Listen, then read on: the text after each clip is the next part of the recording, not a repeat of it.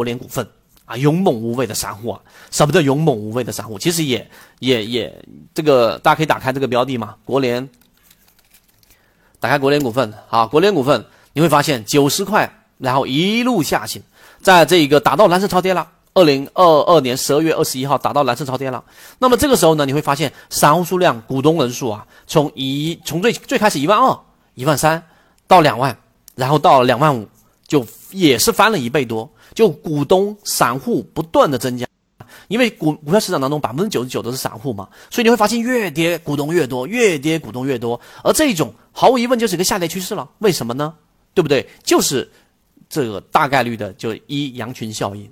第二，这个上市公司我没有彻底去了解过啊，它我只知道它好像是属于这个商业零售的一个板块，对吧？你可能觉得它有价值，可能它是一个好上市公司，又或者你觉得它很便宜，对吧？股民最怕就这个了，你觉得便宜你就买了，这是什么？这是什么理由？对吧？第三个就是合理化偏向。当你买有进去的时候，你自然会找到很多支撑它的理由。结果从九十打到三十块，你也可以把它加到一个负向的自选股，各位。然后呢，你会发现到底它花多长时间才能涨回到，别说九十嘛，对吧？涨到它至少中轴六十七、七十左右，要花多长时间？我只能告诉给大家，很很难很难涨回来，因为里面都是散户的时候，要洗散户，怎么怎么去洗？短期可以拉高洗，但这。种大量散户在里面呢，只能磨，啊，没有哪个主力。你手你手里面持有几千万、一个亿，对吧？对于一个小盘股这样的标的，你会去买吗？你一拉，你发现散户全跑，大家能理解吗？大家听我讲的这个，就是市场当中真实的样子，实战啊，这就是实战。